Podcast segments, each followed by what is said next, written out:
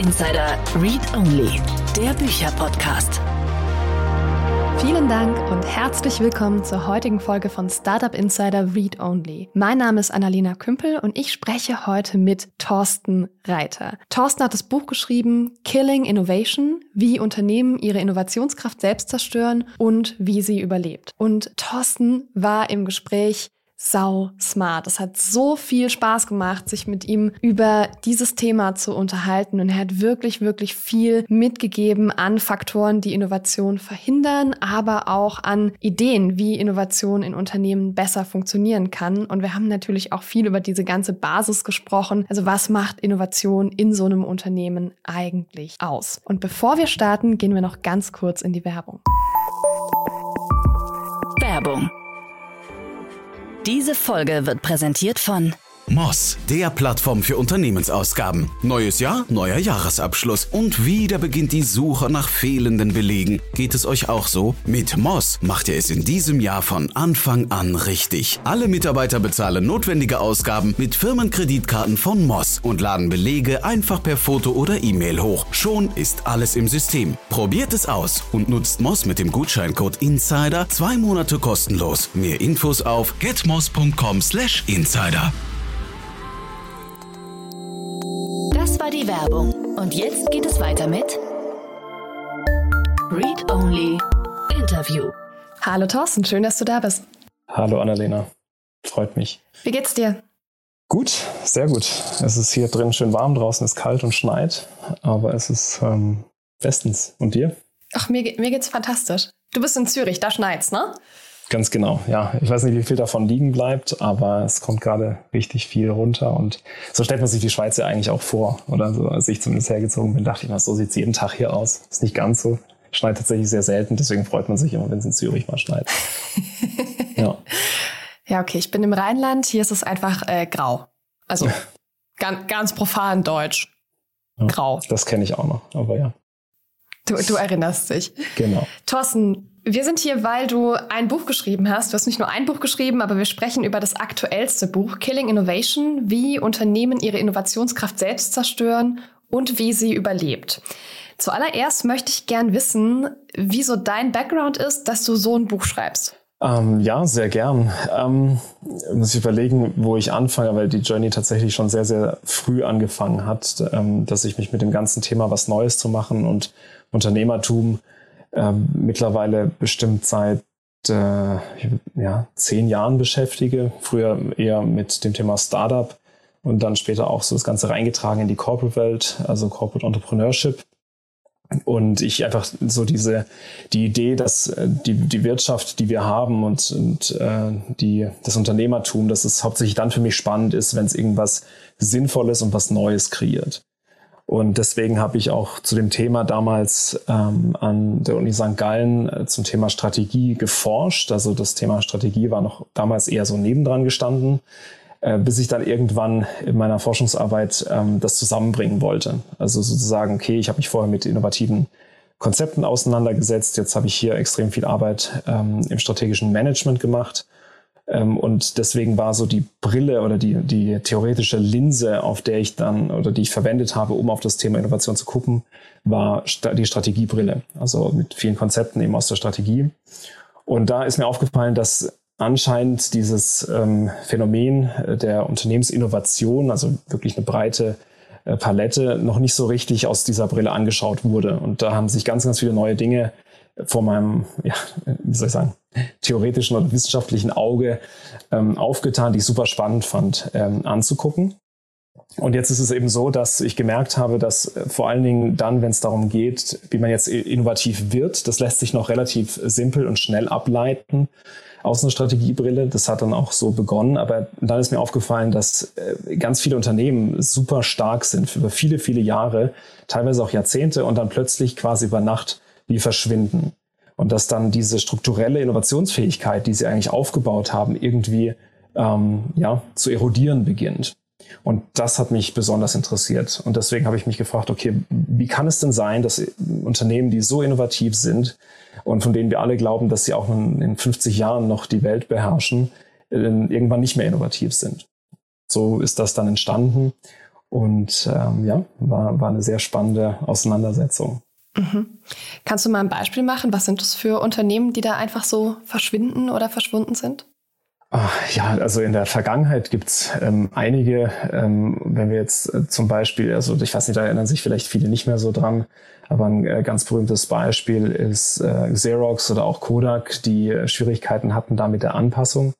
Ähm, ich bin damals tatsächlich auf, äh, aufmerksam geworden auf Apple. Apple heute das, das wirklich ähm, ja, erfolgreichste oder wertvollste Unternehmen der Welt. Ähm, und ich habe damals ein internes Paper geschrieben, eben warum ähm, Apple äh, failen wird. Und das hat entsprechend ja, für Aufmerksamkeit gesorgt, weil sich gerade, ich glaube, zwei Wochen später war das äh, irgendwie dann ein kurzzeitiger Aktieneinbruch, äh, aber sicherlich nicht wegen meines Papers.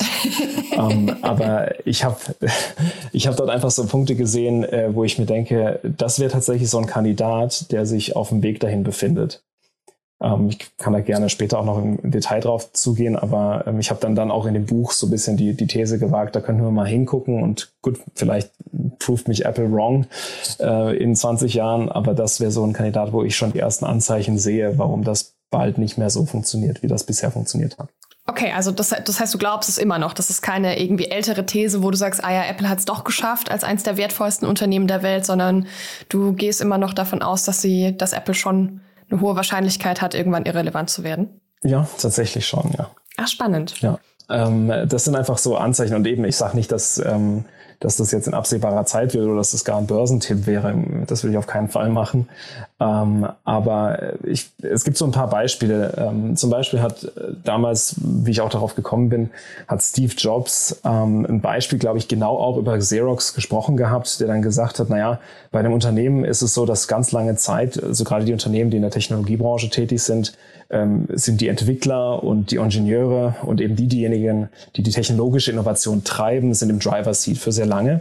Und irgendwann muss man damit Geld machen. Und dann kommt halt das Marketing und Sales ins Spiel und die machen das zu Geld, oder? Das heißt, im Unternehmen selber shiftet dann auch die Macht dahin, ähm, wo eben die, die Bottomline am meisten gepusht wird. Und das ist dann irgendwann Sales und Marketing. Und das heißt, ja natürlich andere Anreize als diese disruptiven und sehr langfristigen Prozesse, die es teilweise für eine wirklich tiefgreifende Innovation braucht.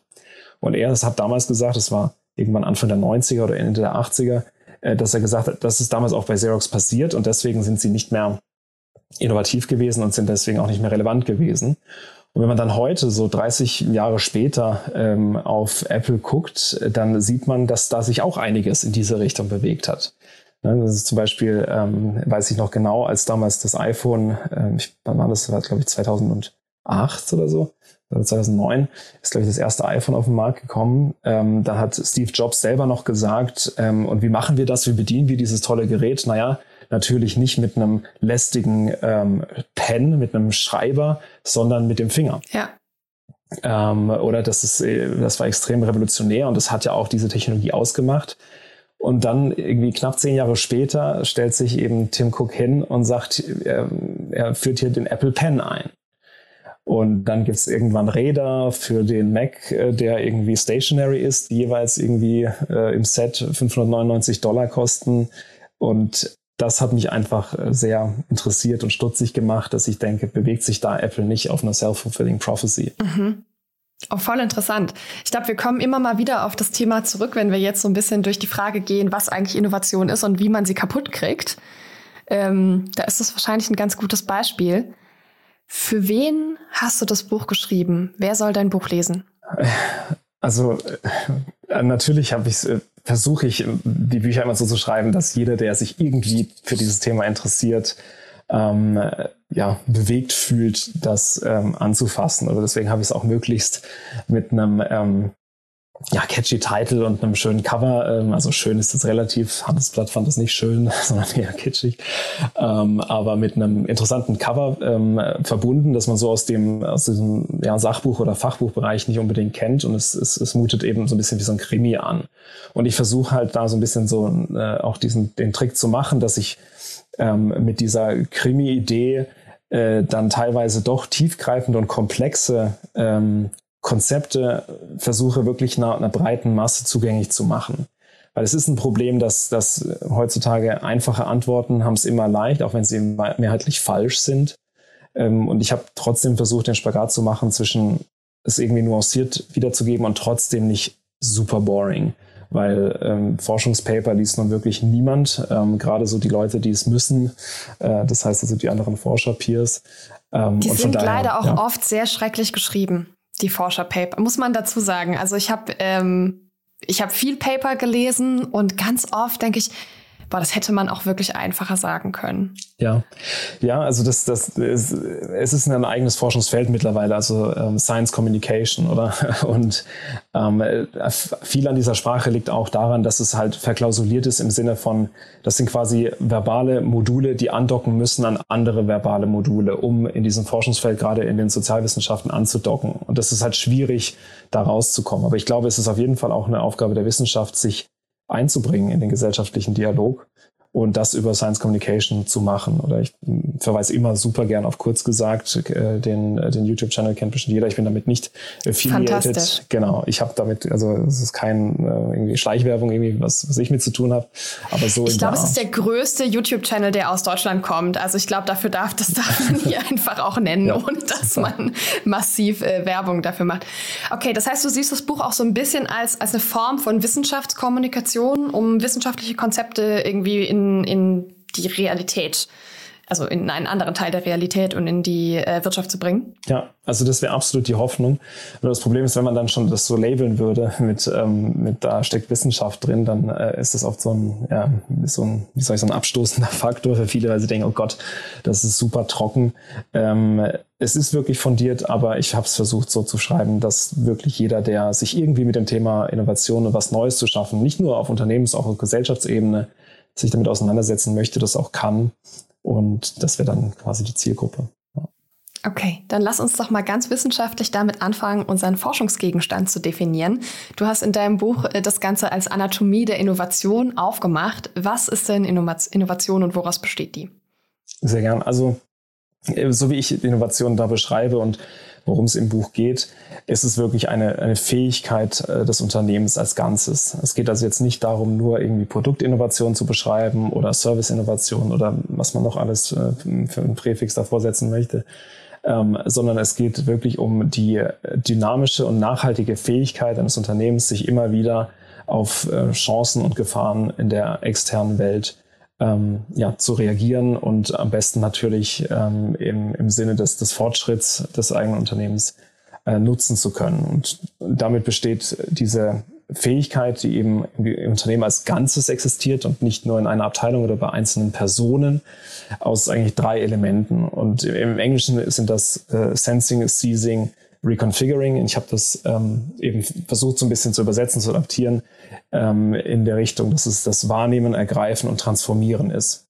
Und diese drei Elemente fließen ineinander und sind ähm, äh, sukzessiv aufgebaut. Das heißt, ein Unternehmen hat eine Fähigkeit, äh, Veränderungen in deren Umfeld wahrzunehmen, sei es Chancen oder Gefahren. Es hat die Fähigkeit, diese zu ergreifen oder eben abzuwehren, wenn es Gefahren sind. Ähm, und die Transformationsfähigkeit ist tatsächlich das Learning der Innovation. Und diese Transformationsfähigkeit macht es dann überhaupt erst möglich, dass aus einer einmaligen Innovation, die man irgendwo mal gemacht hat, eine Fähigkeit wird, die man immer wieder abrufen kann. Das heißt, wenn man das wirklich dann aufgebaut hat, ist es ähm, quasi wie Fahrradfahren. Das heißt, ähm, ob ich jetzt über Pflastersteine fahre, Mountainbike oder irgendwie keine Ahnung, wo fährt man noch Fahrrad? Ähm, am Strand nicht unbedingt, das hätte ich jetzt nächstes gesagt, aber äh, das heißt, das Fahrradfahren ist immer gleich. Äh, aber die, die Umwelt verändert sich permanent und auch die Challenges. Aber man hat die Tools und die, die Fähigkeit, äh, diesen Weg zu beschreiten, egal wie er aussieht. Mhm. Und das ist so, wie ich Innovation verstehe. Ja, aber ist denn dann diese Fähigkeit, sich zu transformieren, ähm, überhaupt die Basis, um so eine Chance ergreifen oder eine Gefahr abwehren zu können? Ähm, ja, das hört sich so ein bisschen so wie so ein Henne-Ei-Problem an, ähm, mhm. aber tatsächlich äh, muss es das nicht sein, ähm, weil wenn man mal vorne schaut, ähm, mit dem Wahrnehmen zum Beispiel anfängt oder Wahrnehmen bezieht sich darauf, dass man äh, davon ausgehen kann, dass die cleversten Leute nicht für das eigene Unternehmen arbeiten. Das ist ganz einfach statistisch. Die meisten Menschen arbeiten nicht für das eigene Unternehmen und das heißt, damit sind auch die meisten cleveren Leute nicht Teil des Unternehmens, sondern irgendwo draußen ähm, in, der, in der Umwelt. Und wenn ein Unternehmen es einfach schafft, ähm, es sich so zu positionieren mit ähm, zum Beispiel Mitarbeitern, die äh, im Sales arbeiten, mit Einkäufern, all diejenigen, die wirklich eine Verbindung haben zum externen, zu, zum externen Umfeld, ähm, auf die zu hören und da die Signale wahrzunehmen, die dann eben auch kommen von Kunden zum Beispiel oder von Zulieferern oder vielleicht auch von Forschungseinrichtungen, wo auch immer man da seine Fühler platziert. Ähm, da fängt das Ganze dann mal an. Oder und wenn man diesen kleinen Spark schon mal hat, der dann in eine sehr, sehr richtige Richtung schon mal von Anfang an geht, weil man kann ja auch sagen, ja, wir machen jetzt hier irgendwie so einen, Post-Design Thinking Workshop mit unseren internen Mitarbeitern und dann kommen wir auf die nächste Innovation, dann ist man schon mal auf dem falschen Pfad. Mehrheitlich. Man kann, also du meinst erst zuhören. Ja, genau erstmal zuhören. Ist ja eigentlich der Beginn von Design Thinking tatsächlich, aber wenn man Design Thinking in einem Raum macht und sich da nicht rausbewegt, äh, dann läuft es absolut, schief. Ne? Also die, die ganze erste Phase ist ja die ganze Zeit nur rausfinden, was ist eigentlich los. Jetzt, wo laufen denn diese Informationen im Unternehmen zusammen? Weil jetzt, ne, ich habe irgendwie einen Vertrieb, der vielleicht super viel mit meinen KundInnen zu tun hat. Ich habe vielleicht irgendwie Digitalmarketing, die kriegen total viele Daten zurück, ähm, welche Anzeigen gerade gut laufen und welche gerade nicht so gut laufen. Ja, vielleicht habe ich irgendwie ein Account Management oder ne, eine Geschäftsführung, die mit so einzelnen Menschen nochmal ganz eng ist und sich auch mit BranchenkollegInnen austauschen wo laufen diese ganzen Einzeldaten zusammen? Weil jede Abteilung für sich kann ja jetzt noch nicht so viel damit anfangen und daraus was machen. Genau. Ähm, das ist so ein bisschen die, die, die Lieblingsantwort von Strategen ist depends. Also es hängt immer davon ich ab. Ich liebe es. Im, im Zielbild Im, Im Zielbild ist es tatsächlich, hat man festgestellt, dass ähm, eine, eine zentrale Innovationsabteilung diese Aufgabe hat. Ähm, die darf man sich jetzt aber nicht so vorstellen, dass sie irgendwo im Ivory Tower, also im Elfenbeinturm irgendwo sitzt äh, und auch eben da keinen Austausch hat, sondern auch diese ganzen drei Punkte, die ich vorhin genannt habe, also wahrnehmen, ergreifen, transformieren, sind ureigens Aufgabe dieser Abteilung. Das heißt, die müssen natürlich auch dann ihre Leute entsprechend platzieren oder im Austausch haben, um überhaupt diesen Input mal hinzukriegen. Aber die sind natürlich dann ähm, perfekt positioniert, gerade wenn sie zum Beispiel in einer Art von Stabsstelle ähm, beim CEO-Office angegliedert sind, äh, sehr gut positioniert, um all das zu sammeln, auszuwerten, Portfolien zu erstellen und auch dann die Attention vom CEO zu bekommen. Aber natürlich kann nicht jeder so starten. Und gerade wenn man jetzt ein Unternehmen ist, das so eine Innovationsfähigkeit erstmal aufbauen möchte, dann ist es oft ratsam, wirklich ähm, klein anzufangen, also wirklich in kleinen iterativen Schritten. Und dann ist die Antwort eben zu sagen, na ja, wenn dann so eine, ähm, ein Signal reinkommt, zum Beispiel von einem Kunden, das, soll, das ist ja schon mal dann ein erster Indikator dafür, dass es ein relevantes Signal sein konnte, nicht? Weil der Kunde ist ja wirklich eins zu eins mit dem Umsatz dann verbunden. Ähm, da kommt es dann darauf an, dass das Unternehmen eine gewisse Kultur hat, dass diese Person, die der, der Experte ist für den Kunden oder die Expertin und da im Austausch ist, auch gehört wird und entsprechend intern diese, diese schwachen Signale und ihre eigene Einschätzung schnell an die jeweiligen Entscheider weitergeben kann. Ob das jetzt eine Abteilung ist, die ein gewisses Budget dafür haben oder der direkte CEO, je nachdem, wie groß das Unternehmen ist, ist dann zweitrangig. Aber es geht dann darum, diesen, dieses Signal sehr schnell in die Umsetzungsphase zu kommen. Und es kann wirklich erstmal ganz, ganz klein sein. Ja, angenommen, keine Ahnung, äh, ein Kunde möchte eben von einem von einem ähm, Sales, also von einem einmaligen Verkaufsgeschäftsmodell rüberwechseln in eine Art Subscription, äh, die dann aber auch noch, ähm, also wo das Unternehmen auch noch Sorge dafür trägt, dass eine Wartung dabei ist und dergleichen. Das ist eine kleine Anpassung, die vielleicht beim Kunden extrem viel auslösen kann. Und diesen Prozess kann man dann so mal von vorn bis hinten durchspielen. Also das heißt, man nimmt das wahr, setzt das um und dann geht es darum zu sagen, okay, was haben wir jetzt daraus gelernt? Und da fängt dann die Transformationsfähigkeit an. Wenn man nämlich nicht also wenn man schafft, dass dieses Learning nicht isoliert nur jetzt bei diesen fünf Leuten, die da involviert waren, hängen bleibt, sondern wirklich im gesamten Unternehmen zirkuliert und als erste Best Practice mal aufgenommen wird. Und dann macht man das fünf, sechs, sieben Mal und irgendwann sieht man, ah, da ist ja anscheinend haben wir wirklich was gelernt. Vielleicht lohnt es sich jetzt, das auch mal wirklich ähm, strukturell äh, zu festigen und zum Beispiel in Richtung einer solchen Abteilung zu arbeiten, die das dann als ihre Hauptaufgabe hat. Okay, aber das heißt, man muss schon auch mal was ausprobieren und was testen, um überhaupt in Richtung Transformation zu kommen. Definitiv. Also es, es, ist wirklich Learning by Doing. Also weil jedes Unternehmen ist so unterschiedlich und die Menschen, die äh, dort arbeiten, sind auch ähm, unterschiedlich in ihrer Funktionsweise, ähm, dass jedes Unternehmen da seinen eigenen persönlichen Weg eben finden muss. Und das geht nur durch, äh, durch die Erfahrung des Machen. Ähm, das heißt, ich würde absolut davon abraten, dass man sich irgendeine Beratung ins Haus holt und die sagen einem dann so, wir bauen jetzt hier auf dem Reißbrett diese Abteilung für euch und dann läuft das. Mhm. Äh, da wäre ich sehr skeptisch. Ist es denn überhaupt sinnvoll, sich im Bereich Innovation Beratungen reinzuholen? Ähm, ja, also punktuell kann das schon sein. Ich wollte vorhin übrigens auch nicht Design Thinking als, als Methode bashen, äh, sondern mein Punkt da ist einfach so ein bisschen, dass es bei isolierten Maßnahmen eben nicht bleiben kann. Und wenn du sagst, jetzt eben äh, extern beraten zu lassen, gerade was solche kulturellen Dinge angeht, dann kann man davon immer profitieren. Äh, es muss aber immer eine Beratung sein, die ähm, möglichst wenig nur konzeptionell irgendwie auf dem Papier stattfindet und damit ein paar Slides abgegolten wird, sondern das muss wirklich ein Sparring sein, um diese Fähigkeit mal ans Laufen zu bringen. Übrigens, wenn du sagst extern, ich bin auch kein Fan davon, dass man sagt, man kauft sich die Innovationsfähigkeit ein, indem man ein Startup nach dem anderen aufkauft. Weil erstens überleben die meistens nicht und zweitens hat es dann nichts mit der Unternehmensfähigkeit zu tun sondern es wird dann immer als kleiner Fremdkörper bleiben, der eher dann von der größeren vorherrschenden Corporate Culture verdrängt werden wird über die Zeit. Ja. Äh, von daher muss diese, äh, diese Fähigkeit ähm, organisch wirklich wachsen. Ja, also ich habe ja viel mit GründerInnen zu tun und ich nehme wahr, ähm, die, die irgendwann exiten wollen, die sagen, ja, wir verkaufen das jetzt, ähm, die haben schon Bock, das dann noch ein, zwei Jahre weiterzumachen, aber da ist dann schon auch geplant, dann irgendwann rauszugehen, sodass die Menschen, die diesen Innovationskopf mitbringen, auch einfach wieder gehen. Ja, also die, die verschwinden einfach wieder und ähm, bauen dann irgendwann was Neues, weil das oft Menschen sind, die ihre Talente beim Aufbauen haben. Und die, die wirklich Lust haben, ihr Startup selber groß zu ziehen, die verkaufen auch einfach nicht. Ja, also das ist auch ein, ein anderer wichtiger Punkt, den du ansprichst. Auch ähm, ich bin wirklich davon überzeugt, dass auch diese, diese Innovationsfähigkeit, das sind nicht einzelne Genies, sondern du hast gerade auch äh, schon die Unterscheidung gemacht, das Talent liegt da oder dort. Mhm. Und eine Innovation wirklich ähm, zum Fliegen zu bringen, braucht ein, ein, ein, ein Blumenstrauß an Talenten, der, den, die gemeinsam tätig werden müssen, um die Innovation zum Fliegen zu bringen. Und auch jetzt wieder am Beispiel Apple, mein ähm, eben mein, mein Favorite-Beispiel, wo ich immer wieder hervorhole, auch da äh, dieses, diese Mehr vom Genie Steve Jobs ist, ist, ist eine Mehr. Also mhm. es ist eine, eine erfundene Geschichte. Auch da hat es unzählig viele Leute im Hintergrund gegeben, die mit extrem viel Schweiß und äh, teilweise Blut ähm, gearbeitet haben, äh, um das zum Fliegen zu bringen. Er selber äh, hat sicherlich äh, dann den Pressure reingebracht und vielleicht auch ähm, diese, die, die grobe Idee und die Ambition. Aber was die Technologie angeht und was es dafür braucht, das ist an vielfältiger Stelle äh, gekommen. Und das heißt, auch da, sich jetzt ein Genie irgendwie glauben zu können, einzukaufen, dann arbeitet der, ist erstmal die Frage, ähm, wann geht sie wieder? Also ähm, wann hat sie jetzt eben, wie du gesagt hast, ähm, das Unternehmen verkauft und, und verlässt dann die Firma wieder?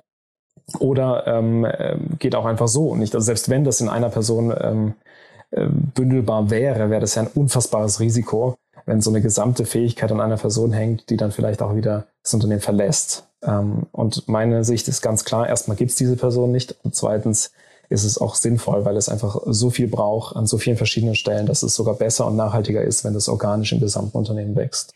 Eine große Frage, die sich im Corporate Innovation Bereich immer stellt und über die man wirklich in religiösem Ausmaß diskutieren kann, ist die Frage Innovationsabteilung in Berlin oder Innovationsabteilung lieber am eigenen Hauptsitz? Wie siehst du das? Ja, lieber in Cottbus, lieber da, wo auch immer das Unternehmen ist, mhm. äh, im Pott in Bonn, I don't care. Also wirklich, ähm, das bringt eben gar nichts. Aber jetzt, ne, it depends, denn dieses, ähm, dieses Zuhören, das Wahrnehmen, äh, das ist ja eine sehr spezielle Aufgabe. Das heißt, diese Leute, die ähm, diese Innovation Manager oder die Scouts zum Beispiel, das ist ja dann eine Subgruppe von Innovation Managern, ähm, deren Aufgabe ist es ja, möglichst wenig Zeit im eigenen Unternehmen zu verbringen. Und die können dann sich rumtummeln überall da, wo ihre Stakeholder sind. Also diese Innovationsstakeholder. Entweder sind die in Berlin ähm, oder sie sind halt äh, in Köln oder was auch immer das Geschäftsmodell ist. Oder hier in Zürich, ne, wenn es um Banken und Versicherungen geht. Ähm, und die müssen das aber wieder nach Hause tragen ins Unternehmen und die müssen dort auch natürlich ähm, wiederum ihre Stakeholder haben, die ihnen vertrauen und mit denen sie ebenfalls eine sehr enge Beziehung haben. Das heißt, mhm. auch diese zwischenmenschliche Beziehung ist unfassbar wichtig ähm, für äh, schnelle Prozesse, weil da viel mit Vertrauen zu tun hat. Oder wenn ich halt zu Hause sitze, im Office, in wo auch immer, Cottbus, ähm, und das Budget habe, äh, ich bin nicht dieselbe Person, die draußen davon überzeugt wird, dass es diese Innovation braucht. Das heißt, die beiden müssen sich gut verstehen und derjenige, also die Person, die auf dem Budget sitzt, muss dann auch sagen, ja, ich glaube ihr, sie äh, weiß, wovon sie spricht und ähm, ich spreche ihr das Budget und ich spreche das Budget für dieses ähm, Projekt, dieses Innovationsprojekt. Mhm. Ja, das ist spannend, weil ich immer das Gefühl habe, das müssen Unternehmen richtig aushalten, lernen, weil diese Menschen, die da draußen unterwegs sind, deren Tätigkeit ist nicht messbar. Die passt in keine Form von KPIs, die ich irgendwo mal kenne und erfahren habe. Ähm, und ich habe ja diese Art von Arbeit selber gemacht und dann kommt immer die Frage, ja, aber was machst du denn eigentlich den ganzen Tag? Ne, also trinkst doch den ganzen Tag Kaffee und redest mit Leuten. So, ja, das, das ist die Form, aber es geht um den Inhalt. Absolut, ja, also da stimme ich dir zu 100 Prozent zu. Ähm, viele dieser Dinge, gerade wenn es um neue Entwicklungen geht, lassen sich nicht messen. Die lassen sich ähm, vortäuschen zu messen, die lassen sich auch vortäuschen, in Business Cases zu rechnen aber das ist halt alles mal nach Zahlen. Mhm. Ähm, äh, da geht es wirklich darum zu sagen, ähm, der, der, den Unterschied zu kennen zwischen jetzt im Englischen zwischen äh, Risk und Uncertainty. Mhm. Wir leben in einer Welt, in der Risiken immer schwieriger einschätzbar werden. Weil Risiken kann man messen und kann man über Wahrscheinlichkeitsrechnung versuchen greifbar zu machen. Uncertainty bedeutet, dass man nicht mal weiß, wonach man sucht. Und wenn man nicht mal weiß, wonach man sucht und was auf einen zukommen könnte, kann man schon gar nicht den Erwartungswert ausrechnen von entweder einer verpassten Chance oder eben von einer Bedrohung, auf die man sich nicht, nicht vorbereitet hat. Und von daher stimme ich dir 100% zu. Messen ist da einfach schwierig, wenn es um diese traditionellen Maßstäbe geht, definitiv. Ja. Dann lass uns mal reingucken, weil es geht ja in deinem Buch eigentlich darum, wie man Innovationsfähigkeit kaputt kriegt. Was die allerschlechtesten Bedingungen sind für Innovationsfähigkeit die man in Unternehmen so findet. Und äh, das ist jetzt gemein, weil ich dir einfach die riesengroße Frage stelle, was sind denn die wichtigen Faktoren? Und du darfst so ein bisschen aussuchen, ähm, Mhm. welche davon du jetzt nennst. Ne? Du hast ja unglaublich viel aufgeführt. Ja, sehr gern. Also ich, äh, ich probiere es mal mit, mit einem, was ich grundsätzlich jedem gern mitgeben möchte. Oder? Und da ist natürlich dann auch immer mein Hinweis für alles Weitere, bitte den Krimi lesen, weil der ist halt echt spannend aus meiner Sicht. Er, er liest sich übrigens ähm, auch sehr gut. Also ich habe es gelesen, es ist ein Buch, das man auch abends lesen kann, äh, weil es einen nicht mit Komplexität zuschlägt. Also das, das nehme ich als ganz großes Kompliment, weil das ist wirklich die Idee, oder? Und es ist dennoch ähm, wirklich fundiert. Ähm, aber grundsätzlich oder ähm, hat sich herausgestellt, dass wenn wir von diesem Idealbild sprechen, nicht, also es gibt natürlich immer Nuancen, aber wenn wir jetzt von diesem Idealbild sprechen und eine Firma wie jetzt zum Beispiel Apple ähm, so eine Innovationsfähigkeit über viele Jahre wirklich aufgebaut hat, dann ist sie per Definition nicht von außen zu zerstören. Denn es besteht ja daraus, Chancen und ähm, Gefahren von außen immer wieder wahrzunehmen. Das heißt, wenn man das irgendwann so gut kann, kann jeder Ball zugeworfen werden. Man findet den perfekten Drall, ihn übers Netz zu kriegen. Ähm, was aber eben passiert, und ne, ich meine, der geneigte Zuhörer errät es schon, es ist ähm, wirklich ein Problem von innen. Nämlich genau dann, wenn, jetzt ein Beispiel, ähm, zum Beispiel dieses Vertrauensverhältnis äh, zwischen diesem Innovation Manager und ähm, oder der Innovation Managerin und äh, der ähm, ihrer Chefin, ähm, das Vertrauensverhältnis zwischen diesen zwei Personen ähm, äh, erodiert oder aus, aus irgendwelchen Gründen. Also zum Beispiel, weil ähm, die Budgetbesitzerin jetzt äh, durch, durch persönlichen Druck oder durch Druck durchs Management ähm, irgendwie fühlt, diese ganzen Cafés, äh, die meine Kollegin da macht, die muss sich irgendwie quantifizieren können und das Outcome regelmäßig rapportieren können.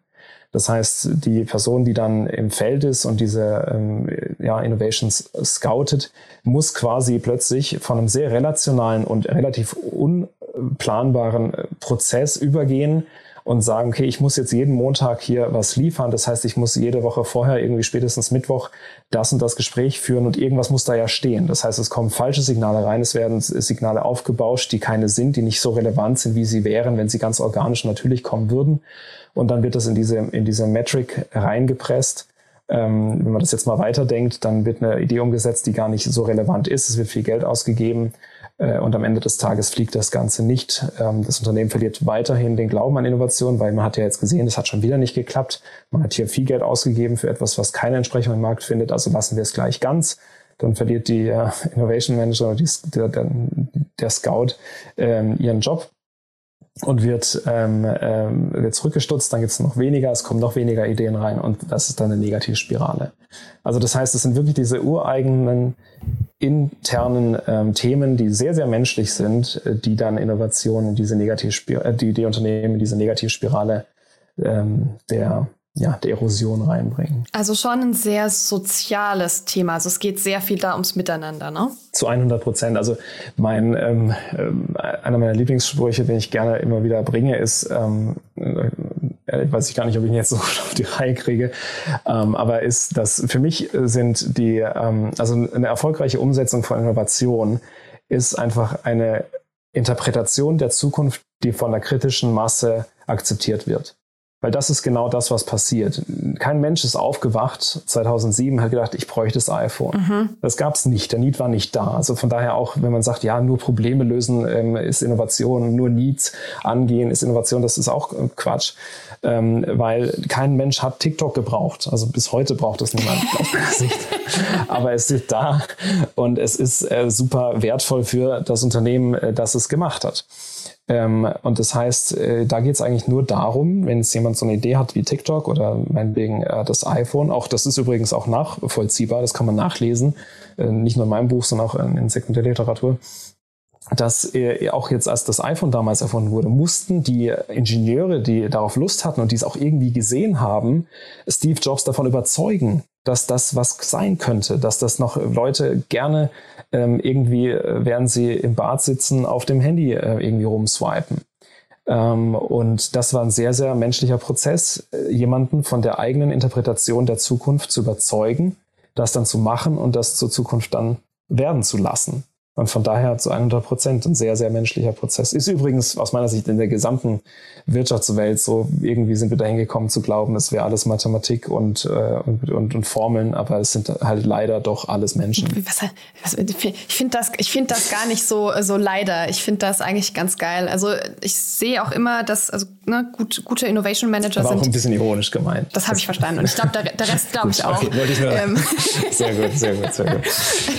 Nicht, dass ich jetzt hier als äh, Misanthrop gilt. Aber ich merke das auch immer so, äh, ich, äh, Ironie und so, so ein bisschen lustig sein. Im Podcast muss man sehr drauf aufpassen, dass das am Ende rüberkommt, ja. weil äh, niemand sieht den Gesichtsausdruck dazu. Ne? Ja, ja, äh, im, Im Zweifel für den Angeklagten, würde ich sagen, bei Podcasts. Ähm, ja, aber ich finde, man sieht es, dass Innovation ManagerInnen, die wirklich gut sind, einfach sau gute NetzwerkerInnen sind. Die sind auch im Unternehmen in der Lage, ähm, die, ne, verschiedene Bereiche zusammenzubringen, die sonst nicht so viel miteinander sprechen. Und da entstehen ganz neue so Information Maps in deren Köpfen, ähm, die dazu führen, dass sie dieses große Ganze relativ gut ja. checken. Absolut, absolut. Also das, was du jetzt zum Beispiel auch ansprichst, oder? Ähm, äh, klar kann man sich jetzt darüber unterhalten, wie jetzt AI irgendwann vielleicht in welchem Fasson kommt und so weiter. Aber man muss schon sagen, dass das dass die, die absolut ungeschlagenste Maschine, wenn es um Komplexität geht und auch um Komplexitätsreduktion, sind immer noch Menschen und das menschliche Gehirn, oder? Mhm. Und deswegen auch so dieser, ja, ähm, diese Uneffektivität von irgendwelchen standardisierten Reports ähm, wenn ein Signal mal einmal kommt und dann ist dann von nächster Woche keine Rede mehr, dann ist es wahrscheinlich auch nicht so stark.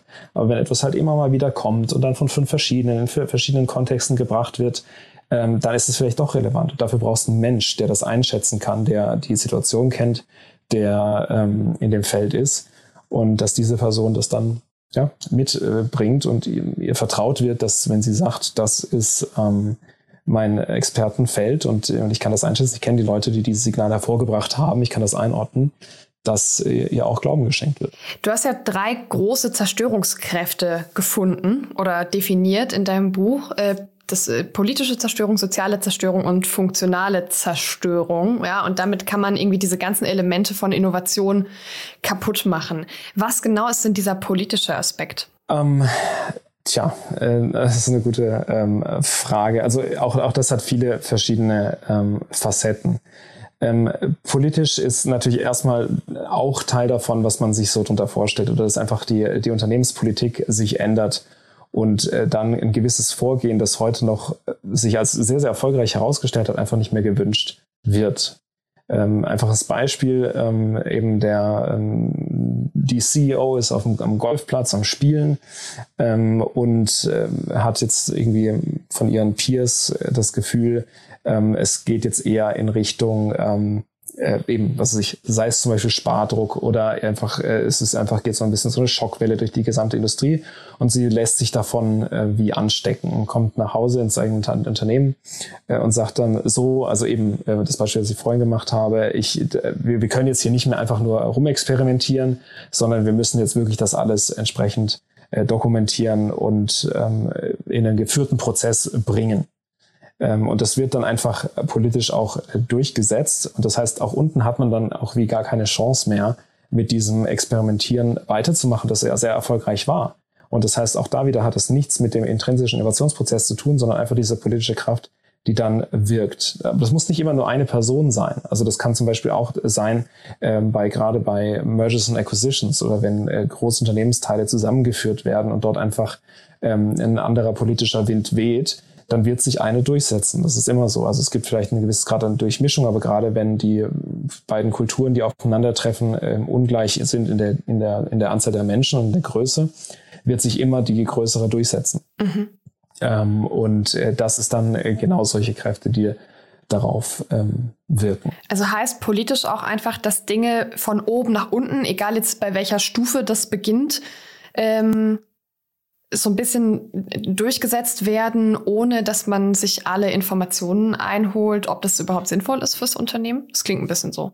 Ja, also ich glaube, jeder, der mal in einem großen Unternehmen gearbeitet hat, äh, das ist, das ist so. Und ich meine, das ist ja auch einfach der, der Tätigkeit als solches geschuldet, nicht? Also auf der einen Seite ähm, kann, können gewisse, ähm, wie soll ich sagen, Hierarchiestufen nicht mehr alle Details durchblicken, dann wären sie komplett handlungsunfähig ähm, auf ihrer Stufe. Und gleichermaßen äh, können dann äh, konfliktierende Signale eben falsch umgesetzt werden, weiter ähm, unten oder in der, in der operationalen Ebene. Äh, deswegen ist es auch so ein bisschen, sagt man manchmal so, ähm, dass dieses ganze Innovationsthema wie so einer Religion gleichkommt, entweder man glaubt oder glaubt nicht. Und für mich hat eben Glauben in dieser Hinsicht hier gar nichts Spirituelles oder gar nichts Religiöses, sondern es ist ein Commitment. Und jeder, der sich ein bisschen mit Innovation auseinandersetzt, weiß, äh, ne, kennt den Spruch, Innovation muss von ganz oben ein Commitment haben und so weiter. Und das ist genau der Grund. Mhm. Weil nämlich eben die, die Auswirkungen davon sind sehr, sehr schwer, äh, fünf Ebenen weiter oben äh, zu durchblicken. Aber das Commitment zu sagen, das hat so gut funktioniert und wir, wir glauben daran, ähm, das ist unabhängig davon, äh, jetzt einzelne Mechaniken zu kennen. Und deswegen brauchst da diese Überzeugung und das Commitment unabhängig, also no matter what. Mhm. Und von daher definitiv. Ja. Ich meine, Glaube kommt natürlich ein bisschen bei der Frage rein, wie sieht unsere Zukunft aus? Weil ne, das, was du vorhin gesagt hast, im Endeffekt bedeutet Innovation, dass man äh, ja ein Bild von der Zukunft schafft oder eine Zukunft schafft und darauf hinarbeitet, die dann von vielen Menschen akzeptiert wird oder ne, also wo dann viele Menschen sich mit so rein, reinleben können in diese Zukunft. Ähm, und das heißt, wir haben schon, also wenn verschiedene Unternehmen konkurrieren, gewinnt ja am Ende das, was quasi die, die beste Zukunftsthese hatte, oder? Ja, also definitiv. Ähm Wobei das äh, da ja auch so ein bisschen so ein Henne-Ei-Problem ist. Also es ist ja nicht so, dass dann äh, quasi äh, ex post entschieden wird, was war die bessere ähm, These, welche stimmt und welche wurde validiert, sondern im Prozess dahin setzt sich halt diejenige durch, die besser ist und die dadurch natürlich den größeren Buy-in kreiert. Das heißt, ähm, auch äh, ist es ja kein Naturgesetz, dass es jetzt das, das iPhone gibt, sondern das hat einfach den richtigen Nerv getroffen, wohingegen der Palm, den es ja damals auch schon gab, ähm, äh, sich nicht durchgesetzt hat und offensichtlich nicht überzeugt hat. Aber du sprichst einen unfassbar wichtigen Punkt an, oder? Weil genau diese Vision, die muss man halt auch entwickeln und den Mut dazu muss man auch haben. Und egal, ob man jetzt von einzelnen Unternehmen spricht oder ganzen Sektoren, Gesellschaften, was auch immer, brauchst einfach diese mal einfach so eine, eine erste Arbeitshypothese. Wie wollen wir denn, dass die Zukunft aussieht? Ich bin heute der Ansicht, wenn, ähm, wenn sich jemand die Frage gestellt hätte, wollen wir, dass es TikTok gibt in Zukunft, hätte es keiner erfunden. Ähm, das ist dann wahrscheinlich da eher ein bisschen schief gelaufen, dass wir jetzt ähm, unsere Aufmerksamkeitsspanne noch mehr verkürzen und äh, noch mehr auf unsere niederen äh, Triebe wie Angst und Panik ähm, runtergestuft werden. Aber letztlich brauchst äh, solche positiven Visionen, egal für welchen Sektor oder eben egal für welche Gruppe an sozialen Playern, wie gesagt, Unternehmen oder Staaten oder ähm, Gesellschaften als Ganze. Und die muss man halt entwickeln und die, da muss man halt auch aushalten, dann wenn man sagt, na gut, also ich gehe jetzt in Vorleistung und es wird rejected, wollen wir nicht, dann ist das so, dann geht's halt weiter. Ja.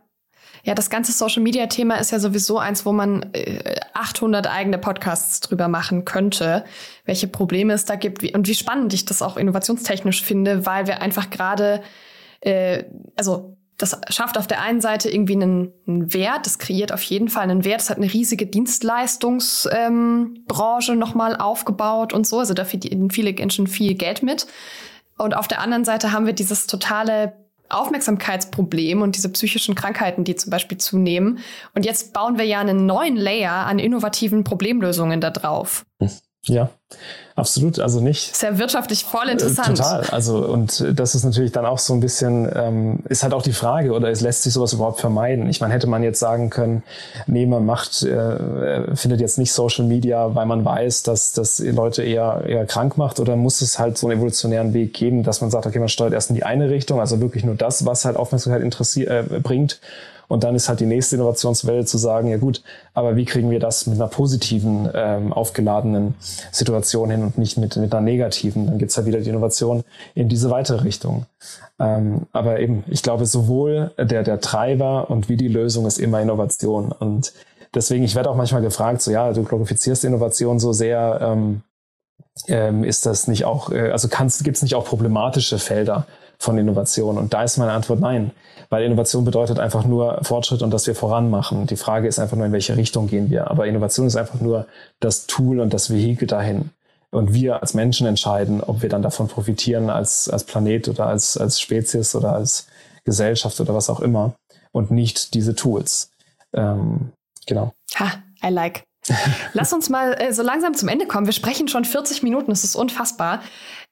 Können wir zum Abschluss so eine drei Punkte Not-to-Do-Liste für Unternehmen ähm, machen, die innovativ sein wollen? Nimm dir gern kurz Zeit, um darüber nachzudenken. Also eine Not-to-Do-Liste. Ähm, ja, also Nummer eins, versuchen ähm, simple Antworten auf komplexe Fragestellungen zu finden. Äh, dazu gehört auch das ähm, Messbarmachen von Dingen, die nicht messbar machbar sind, ähm, sondern sich hier wirklich auf ähm, das Gut-Feeling derer ähm, zu verlassen, die in den Feldern tätig sind, die ihre Connections dort haben, wie du sagst, die diese Maps haben, auch im Kopf und zu erkennen, dass es ein menschliches Thema ist. Nummer zwei ähm, wäre wahrscheinlich sich einfach nicht einfach nur eben treiben, also sich nicht einfach nur treiben zu lassen, sondern wirklich aktiv zuzugehen und zuzuhören. Also das heißt, Umkehrschluss wäre das eben nicht einfach nur zu reden, sondern wirklich einfach mal, ähm, ich glaube im Buch steht irgendwie einfach mal die Klappe halten äh, und das im übertragenen Sinne einfach wirklich mal zuhören, äh, was möchten die Kunden, was möchten die Stakeholder, was, wohin geht es. Und Nummer drei, ähm, äh, Nummer drei ist ähm, keine äh, Bullet Point Listen machen.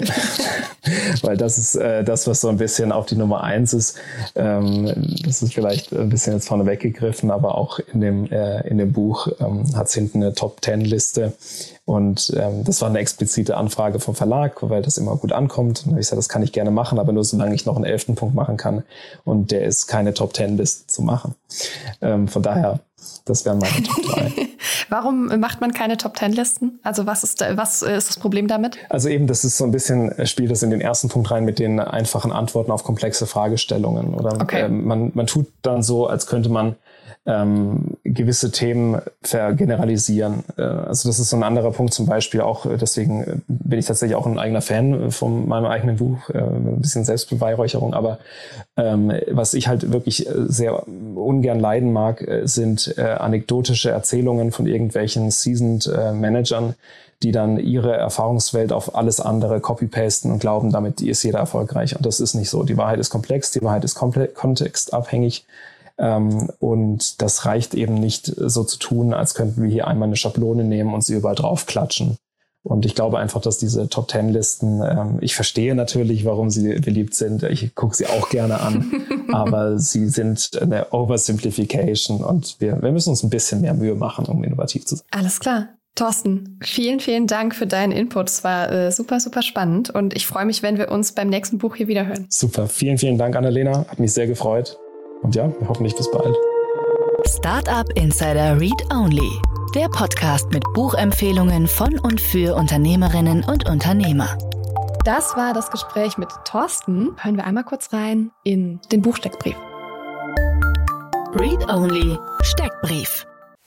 Titel und Autor. Killing Innovation, wie Unternehmen ihre Innovationskraft selbst zerstören und wie sie überlebt, von Thorsten Reiter. Verfügbare Sprachen. Leider nur in Deutsch, erstmal. Seitenanzahl. Das Buch hat 162 Seiten. Verlag. Das Buch ist im Wahlen Verlag erschienen und in der Schweiz auch zusammen mit dem Versus Verlag. Wo erhältlich? Ähm, das Buch kriegt man überall, wo man Bücher kriegt ähm, und am besten natürlich in der lokalen Buchhandlung, aber sowohl auf Amazon und beim Verlag selbst, aber auch direkt um die Ecke beim eigenen Buchladen. Preis. Ähm, das Buch kostet 19,80 Euro. Schnäppchen.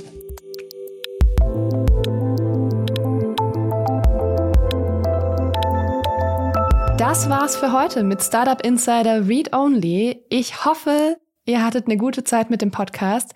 Wir hören uns nächsten Sonntag und bis dahin wünsche ich euch eine fantastische Woche.